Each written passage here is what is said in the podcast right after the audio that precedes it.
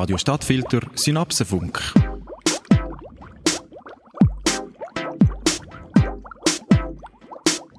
Gescheiter, du bist schlauer. Herzlich willkommen, liebe Hörerinnen und Hörer, beim heutigen Synapsenfunk von Radio Stadtfilter, Ihrer Sendung für Wissens- und Zeitfragen. Heute in der Moderation für Sie Martin Werner.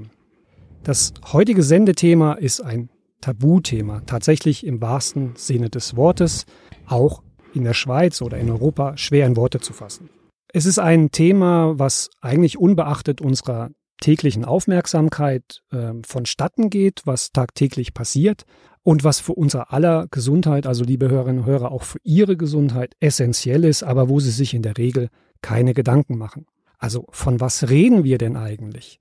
Es ist oder das ist tatsächlich bis zu zehn Meter lang und würde man es entfalten, also alle Falten, Ecken, Wendungen rausnehmen, hätte es eine sagenumfassende Länge von zehn, äh, von sieben Kilometern.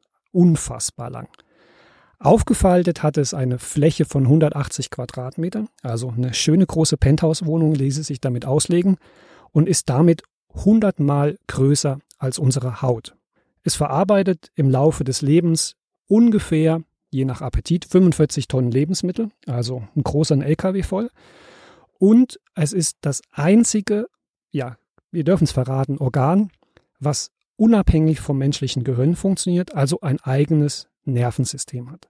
Ja, haben Sie eine Idee? Vielleicht, vielleicht nicht.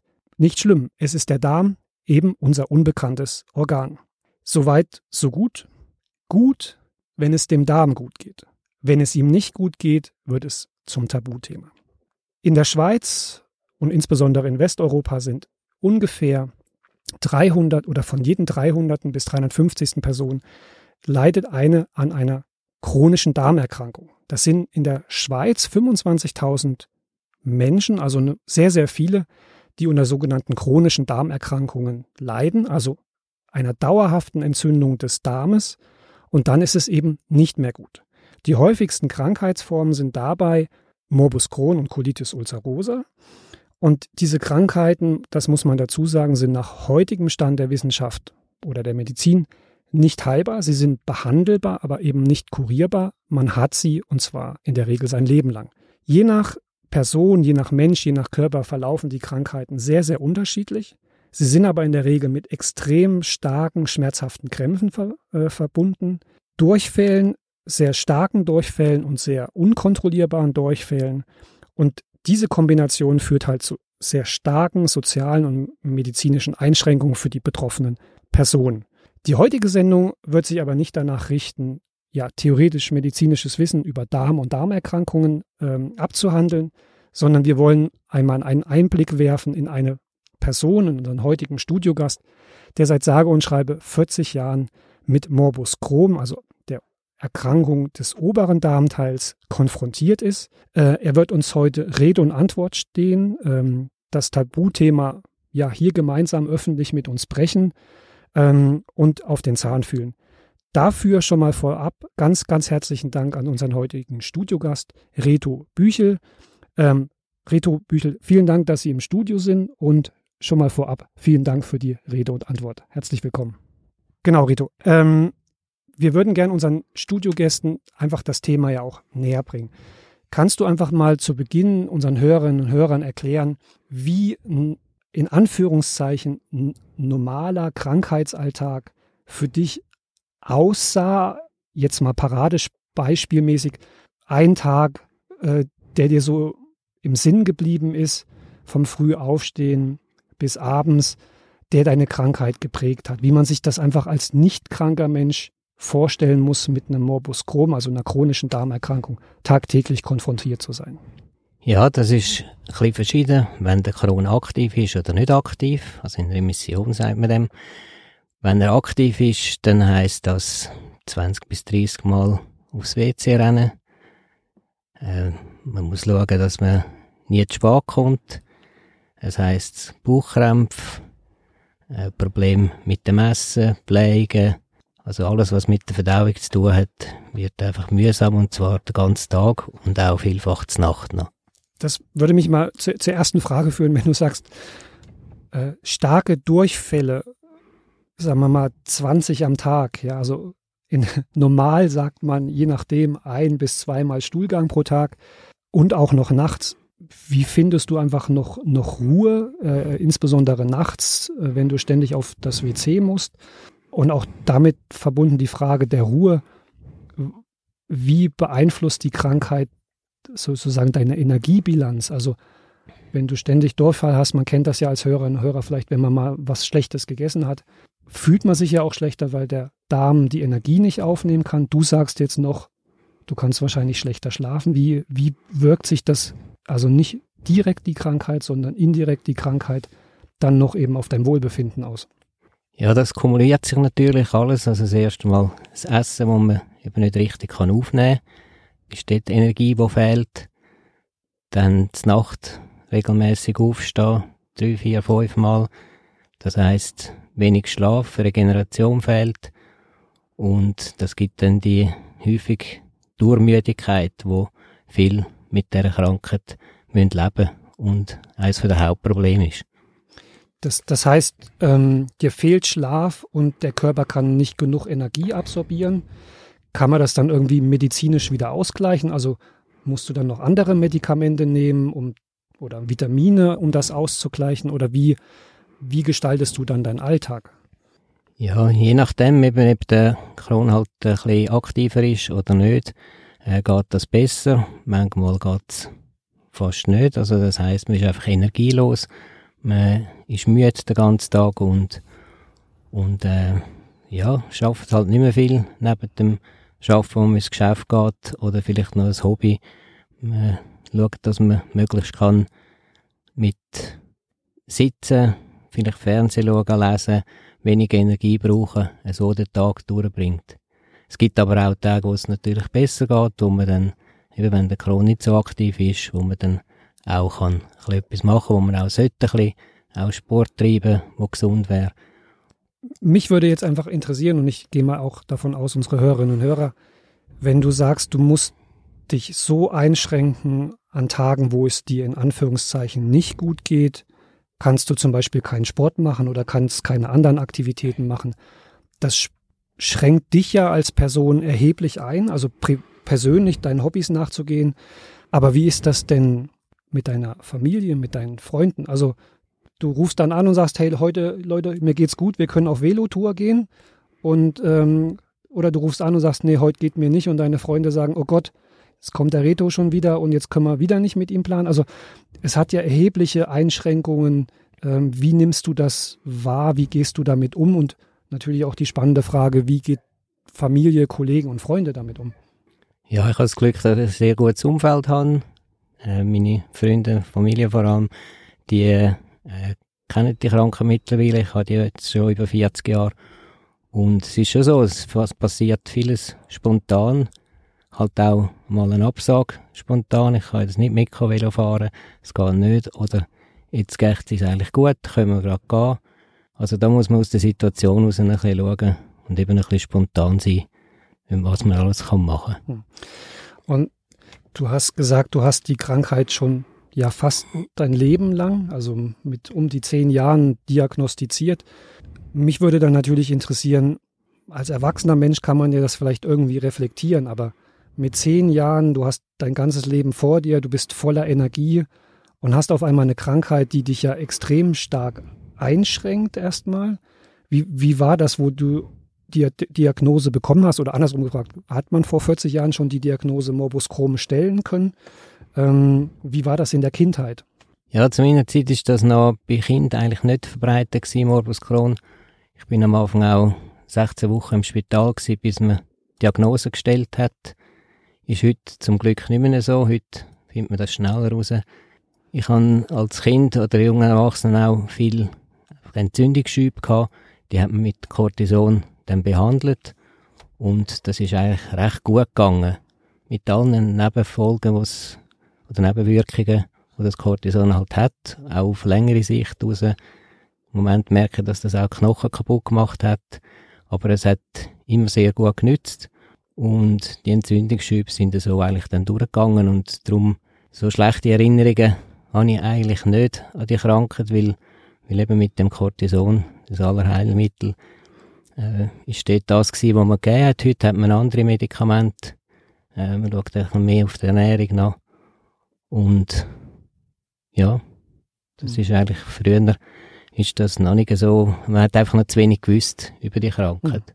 Also ich glaube, auf die Medikamente und die aktuelle Behandlung gehen wir auch nachher nochmal ein. Aber das heißt, du hast über Jahre lang Cortison genommen. Man muss jetzt sagen, Cortison ist tatsächlich ein Grundmedizinmittel, wahrscheinlich das einfachste, was die Medizin hat, was einfach komplett das Immunsystem ja mit unterdrückt, also die Entzündungshemmung unterdrückt, hat ähm, viel Bedeutung auch bei anderen Krankheiten, hat aber eben die Folge, dass es bei dauerhafter Behandlung äh, den Knochen zersetzt oder den Knochen angreift und deswegen eigentlich von der Medizin nicht so gern genommen wird, äh, zumindest langfristig nicht. Das heißt, du hast über Jahre als Kind Cortison genommen und konntest damit, sag mal, so weit deinen Alltag gestalten, dass du ihn als normal empfunden hast. Ja, das ist so. Also ich konnte dort recht gut können leben mit dem. Es sind dann halt äh, immer wieder Operationen dazugekommen, weil das sind Verwachsungen, die immer oder meistens am gleichen Ort passieren und wenn dann der Darm nicht mehr durchgängig ist, dann muss man dort ein Stück wieder rausschneiden. Ich habe mehrere Operationen gehabt und durch das ist dann die Gesamtsituation dann auch immer ein bisschen schlechter geworden, weil der Darm, den hat man nicht umsonst so lang, wie er ist. Und ja, das ist jetzt über die Jahre hinweg halt, halt immer, immer so alle zehn Jahre wieder mal hat es eine Operation gegeben, ja, mhm. nötig gewesen.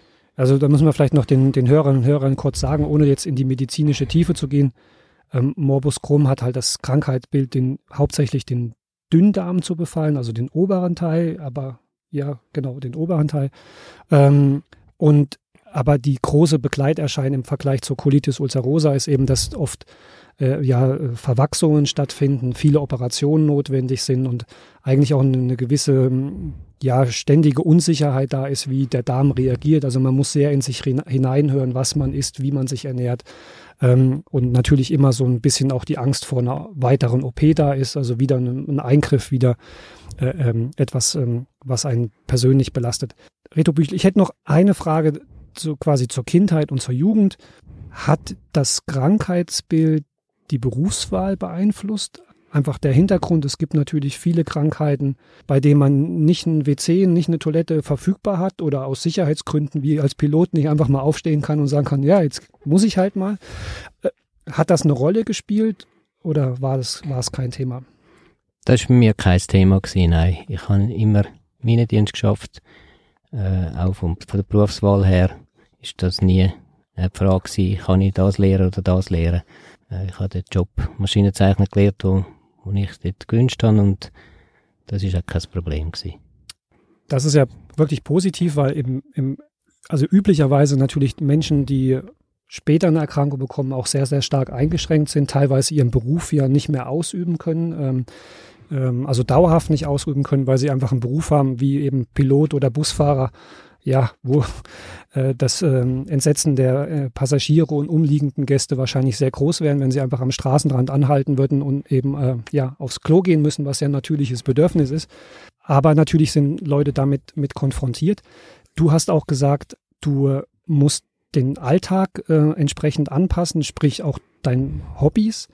Wie machst du das denn im Berufsleben? Also bist du in der Lage, dauerhaft normal 100 Prozent zu arbeiten oder bist du krankgeschrieben? Wie reagiert ein Arbeitgeber auf ja, eine Krankheit, die ja dem Angestellten dauerhaft begleitet oder wie hast du das gelöst? Also ich habe das Glück auch, dem Arbeitgeber gut äh, ein Verständnis zu haben. Ich kann regelmäßig aufs WC, das ist gar kein Problem, weil ich eben drinnen arbeite.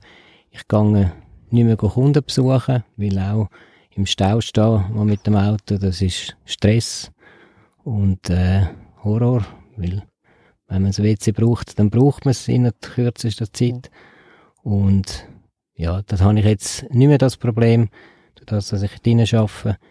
Ich arbeite seit drei Jahren nur noch, also jetzt 80 Prozent, respektive seit Anfang des Jahres noch halbtags. Und zwar einfach aus der Energielosigkeit. Ich, ich mag im Moment nicht mehr und mal schauen, ob das wieder besser wird. Ich habe längere Operation, größere gehabt einmal, wo ich dann auch einen Stoma bekommen das heisst, einen künstlichen Darmausgang. Der ganze Dickdarm ist weg. Und das hat natürlich die Gesamtsituation jetzt nochmal verschlechtert und darum ist bei mir im Moment äh, das Thema Energielosigkeit eigentlich das Hauptproblem. Ja. Und, und schauen, ob wir über die Ernährung da noch etwas machen können, dass das wieder ein bisschen besser wird. Ja. Also ich glaube, wir sprechen auch nochmal über dieses Thema Darmentfernung, also nicht eine komplette, aber eine nahezu große Darmentfernung, weil ich, ich kann mir das einfach auch nicht vorstellen, was das Verfolgen hat. Vorher geben wir unserem Gast Reto Büchel eine kurze Pause. Das sind ja auch sehr emotionale Themen und ähm, ich würde kurz noch ähm, einen Tipp an Sie weitergeben. Und zwar einfach ein Hinweis, wenn Sie das Thema Darm interessiert oder Ihr Interesse geweckt hat, Sie bisher aufmerksam äh, zugehört haben, ähm, möchte ich Ihnen noch ein Buch wirklich herzens, äh, ja, sehr ans Herzen legen. Äh, es ist nicht neu, es ist schon einige Jahre auf dem Markt und hat bereits für ja, Furore gesorgt. Der Titel ist Darm mit Charme. Jahrelang im Spiegel Bestsellerliste, mittlerweile in über 35 Sprachen übersetzt. Und es ist ein Versuch äh, vom Ulstein Verlag und der Autorin Julia Enders, äh, wirklich auf sehr einfache, für jeden verständliche, aber sehr ja, charmante und witzige Weise zu erklären, wie der Darm funktioniert. Also sie beginnt mit dem Kapitel, äh, wie geht eigentlich Kacken, also tatsächlich Tabuthemen anzusprechen, aber auch zu erklären, wie der Darm funktioniert, was es für Konsequenzen für die Ernährung hat und auch auf sehr, sehr schöne Art und Weise zu erklären, wie, wie die Wissenschaft funktioniert, wie die Mediziner aber auch an ihre Grenzen kommen. Und ähm, ja, das ist wahrscheinlich der Tatsache geschuldet, als sie das Buch geschrieben hat, war sie noch in der äh, Studienausbildung als Medizinerin, glaube ich mit 24 hat sie das Buch geschrieben. Und es ist wirklich sehr, sehr ähm, eindrücklich, also für alle, die ja hoffentlich nicht krank sind, aber sich mal mit dem Thema befassen wollen, sehr, sehr ans Herz zu legen. Und sie, ähm, also Julia Enders, die Autorin, sagt eben auch, wir haben quasi drei große Systeme im, im, im Körper. Zwei finden unheimliche Aufmerksamkeit. Das ist nämlich ähm, Herz- und Blutkreislauf. Das zweite ist das Nervensystem mit unserem Gehirn. Das ist in aller Munde, wird auch stark von der Wissenschaft äh, bearbeitet und erforscht.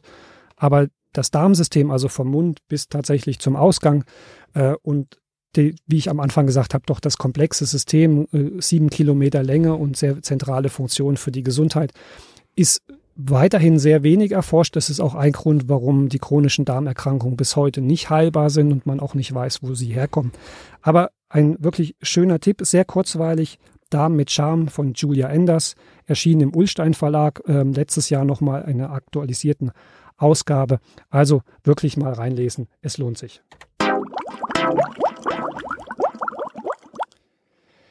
Gut, dann zurück zu unserem Gast Reto Büchel. Für alle Hörerinnen und Hörer, die jetzt erst reinschalten, wir brechen heute Tabus und wir sprechen über den Darm und chronische Darmerkrankungen. Dafür nochmal ganz herzlichen Dank an unseren heutigen Gast Reto Büchel. Er ist seit 40 Jahren äh, erkrankt an Morbus Crohn und wir haben im ersten Teil der Sendung über seine Eindrücke in der Kindheit und der Verlauf der Krankheit gesprochen. Und er hat erwähnt, dass er eben äh, Teile seines Darms in Operationen, ich möchte mal sagen, schon verloren hat, denn der Darm hat eine essentielle Funktion und man kann ihn nach heutigem Stand der Wissenschaft nicht durch Implantate oder irgendwas anderes ersetzen. Wie muss man sich das vorstellen? In welchen Situationen, Reto Büchel, wird bei deinem Krankheitsverlauf oder bei Ihrem Krankheitsverlauf der Darm entfernt? Wann muss er entfernt werden? Also aus akuten Problemen, weil er vielleicht sich verschlossen hat? Oder wann wird es einem Patienten empfohlen, ihn entfernen zu lassen? Also bei mir ist es so gewesen, dass die Entzündungsschübe immer an der gleichen Stelle, das ist eigentlich normal, passiert immer an der gleichen Stelle. Durch das, wenn sie drauf heilt, gibt das Verwachsungen und irgendwann ist dann der Darm zu dünn und dann kann man, ist der nicht mehr durchgängig und dann muss das Stück entfernt werden. Und über die ganzen gut 40 Jahre ist das bei mir ein paar Mal passiert und dann hat man jedes Mal wieder ein Stück müssen nehmen.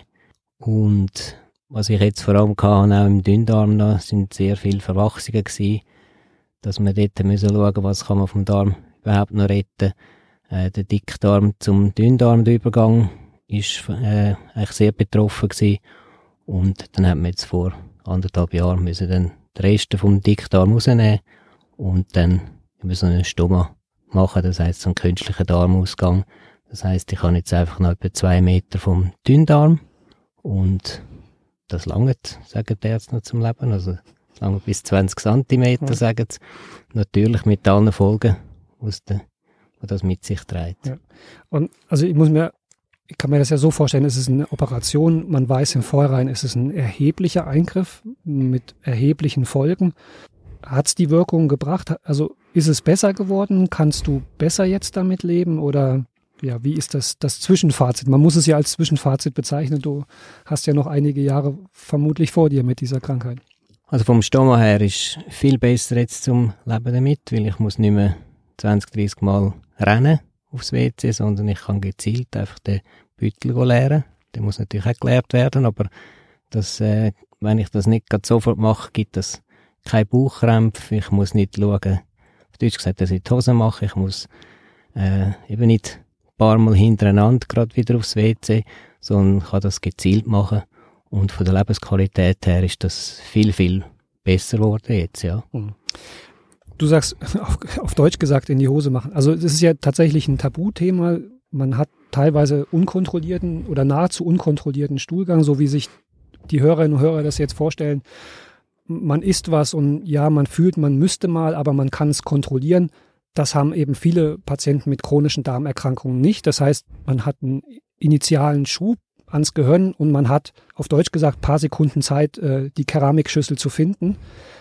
Wie gehen denn die, also ich würde nur mal wirklich interessieren, wie, wie Freunde, Familie damit umgehen, weil kannst du dann einfach ins Kino gehen? Du hast vorhin angesprochen, Autofahren geht eigentlich auch nicht, weil man hat ja keinen WC, also ÖV. Aber ÖV ist ja nicht, also nicht jede S-Bahn äh, in Zürich Umland hat, hat eine Toilette. Wie geht man damit um? Nicht in dem Moment, das ist, glaube ich, das lass mal deiner, äh, deiner Privatsphäre, aber ständig zu leben mit dem Wissen, es könnte jederzeit passieren, ist doch ein enormer psychologischer Druck und auch ein Druck, der sozial so viele Kontakte äh, eingrenzt, aber vielleicht auch Freundschaften vernichten lässt. Wie, wie bist du da mit deinem Leben bisher umgegangen? Ja, vor allem sehr gut planen ist das Wichtigste. Alles vorausplanen, wenn man irgendeine Wanderung macht, vorher abklären, wo hat ein Restaurant, hat natürlich Vorteil, wenn man weiß, wo die Restaurants sind. Also nicht nur, dass man weiß, wo das WC ist, sondern es gibt ja dann auch etwas zu trinken. Aber vor allem, dass man weiß, wo hat das WC. Es gibt zum Beispiel auch eine App, wo, wo man kann WC-Standort anzeigen kann. Das einfach ein bisschen herausfinden, was, also wie geht man um mit dem, wo habe ich in kürzester Zeit Zugang zum WC, in den Restaurant halt fragen, auch wenn man nicht etwas geht, konsumieren und haben eigentlich alle Verständnis für das. Das habe ich nie ein Problem gehabt. Und sonst mit den Kollegen oder Freunden, da habe ich bei denen, was es betrifft, mit denen, wo ich viel zu tun habe, die wissen das auch, die kennen äh, die Krankheit und die haben auch Verständnis. Und wenn ich im Kino einmal haben müssen, raus, das muss ich jetzt eben nicht mehr, zum Glück, aber wenn ich einmal haben müssen, raus, dann haben sie auch können reinbleiben und ich habe dann etwas verpasst vom Film. Ja. Und dann ist dann das ja mein Problem gewesen, ja. Ja, aber das Kopfkino geht ja trotzdem an und man ist irgendwie angespannt, so stelle ich mir das dann halt einfach vor. Oder man, vielleicht ist man auch in dem, in der Situation, ist es einem unwohl, weil man ist ja anders wie die anderen irgendwie. Alle bleiben sitzen und, aber da kannst du wahrscheinlich keine Rücksicht mehr drauf legen. Ja, da habe ich gelernt, mit dem umzugehen. Dann bin ich halt raus. Ja. Wenn es jemand gestört hat, dann hat es halt jemand gestört. Die haben ja, ja. das größte Problem nicht gehabt, oder? Ja da hätte ich vielleicht einfach noch eine Frage. Ich habe im Vorfeld mich informiert, es gibt ja sozusagen öffentliche WCs, die einen extra Schlüssel für Behinderte haben. Und Morbus Crohn oder Colitis ulcerosa Patienten, also Patienten mit chronischer Darmerkrankung, können auch so einen Schlüssel haben, wo sie sozusagen Zugang zu Behindertentoiletten haben. Nutzt du das und ist dir das eine Hilfe oder bräuchtest zum Beispiel auch mehr öffentliche WCs ähm, genau eben nicht nur für alte Patienten und äh, Frauen mit Kind, sondern eben auch für Leute, die eine Krankheit haben. Also ich habe den Schlüssel schon lange, den Eurokey. Den kommt man auch über, wenn man Mitglied ist, zum Beispiel im Kronkolitis Schweiz. Und mir hat ein paar Mal nicht das Leben, aber die Hose gerettet, sage ich so. Also ist eine sehr gute Sache. Der passt eigentlich eben wie einen Behinderten-WC. Man muss nicht immer fragen, kann ich aufs WC, sondern man kann einfach, hat an jedem Bahnhof, kleiner oder grösser, hat so äh, behinderte WC und da kann man mit dem Schlüssel äh, dort gehen, auch ohne zu zahlen. Also wenn man fünfmal muss gehen, dann geht das irgendwann ins Geld, oder? So jeden Tag äh, ja, unterwegs ist. Das ist mir nicht der Fall, aber für die, die, die jeden Tag unterwegs sind und dann dauernd zu WC müssen, ist das auch noch ein Faktor. Aber vor allem, man hat äh, Zugang zu ja, diesen WC, ja. ja.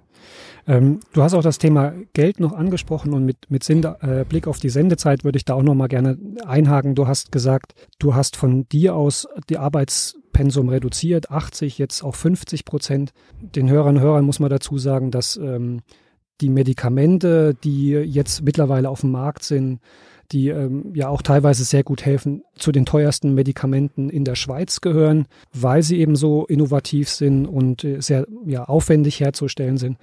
Und wir haben eben auch gehört von Reto Büchel, es ist eine chronische Erkrankung, die dauerhaft ist. Also man muss auch die Medikamente lange nehmen. Gibt es da auch eine finanzielle Angst, quasi über die Krankheit in eine Schieflage zu bekommen und das Leben nicht mehr so führen zu können, weil das Geld nicht mehr da ist? Ja, ich denke, in der Schweiz wenn wir diese Angst noch nicht so haben. Also ich habe sie mal nicht. Und ich muss vielleicht noch präzisieren, ich bin krankgeschrieben im Moment dann teilweise. Ich arbeite einfach noch einen halben Tag. Und dort muss ich jetzt dann schauen, wie das, wie das geht, äh, in den nächsten ein, zwei Jahren, ob dann einfach mal zu Zug kommt, oder? Ja. Also man muss einfach in den Tag, du nimmst den Tag, wie er ist. Das wäre, glaube ich, auch meine, meine letzte Frage. Du hast jetzt eine Krankheit seit 40 Jahren. Nach jetzigem medizinischen Stand wirst du die Krankheit bis zu deinem Tod mit dir haben. Also es mag sarkastisch klingen, aber hast du aus der Krankheit auch was Positives für dich mitgenommen? Also gehst du anders an jeden Tag? Ähm, genießt du die Tage, wo du gesund bist? Es mag sarkastisch sein, aber es gibt ja sicherlich auch positive Elemente, die du mitgenommen hast und die du vielleicht den Hörern noch mal kurz in ein paar Sekunden zusammenfassen kannst. Ja, auf jeden Fall lernt man bewusster leben. Also vor allem die Tage, wo, wo, dann, wo man beschwerdefrei ist, dass man dort äh, das genießt und, und halt die Sachen machen kann, die man sonst nicht kann. Auf jeden Fall. Ja. Ich denke auch, liebe Hörerinnen und Hörer, Sie hätten sicherlich noch die eine oder andere Frage gerne gehört oder die eine oder andere Antwort von Reto Büchel. Wir sind aber bedauerlicherweise mit unserer Sendezeit schon am Ende. Mein ganz, ganz herzlicher Dank gilt tatsächlich dir, Reto Büchel, dass du heute kurz, aber ja sehr prägnant Tabus gebrochen hast, offen über eine Krankheit gesprochen hast, die ähm, ja viele Menschen betrifft, indirekt und eben durch Freunde und Kollegen. Ganz, ganz lieben Dank an dich, an Sie, liebe Hörerinnen und Hörer, ganz, ganz herzlichen Dank fürs Zuhören. In zwei Wochen wieder gewohnte Zeit, Dienstag ab 19 Uhr, Synapsenfunk bei Radio Stadtfilter.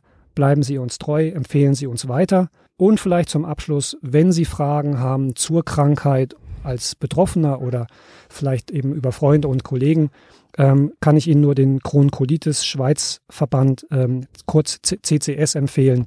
Der ist für alle Fragen da. Herzlichen Dank fürs Zuhören und bis zum nächsten Mal. Radio Stadtfilter Synapsenfunk.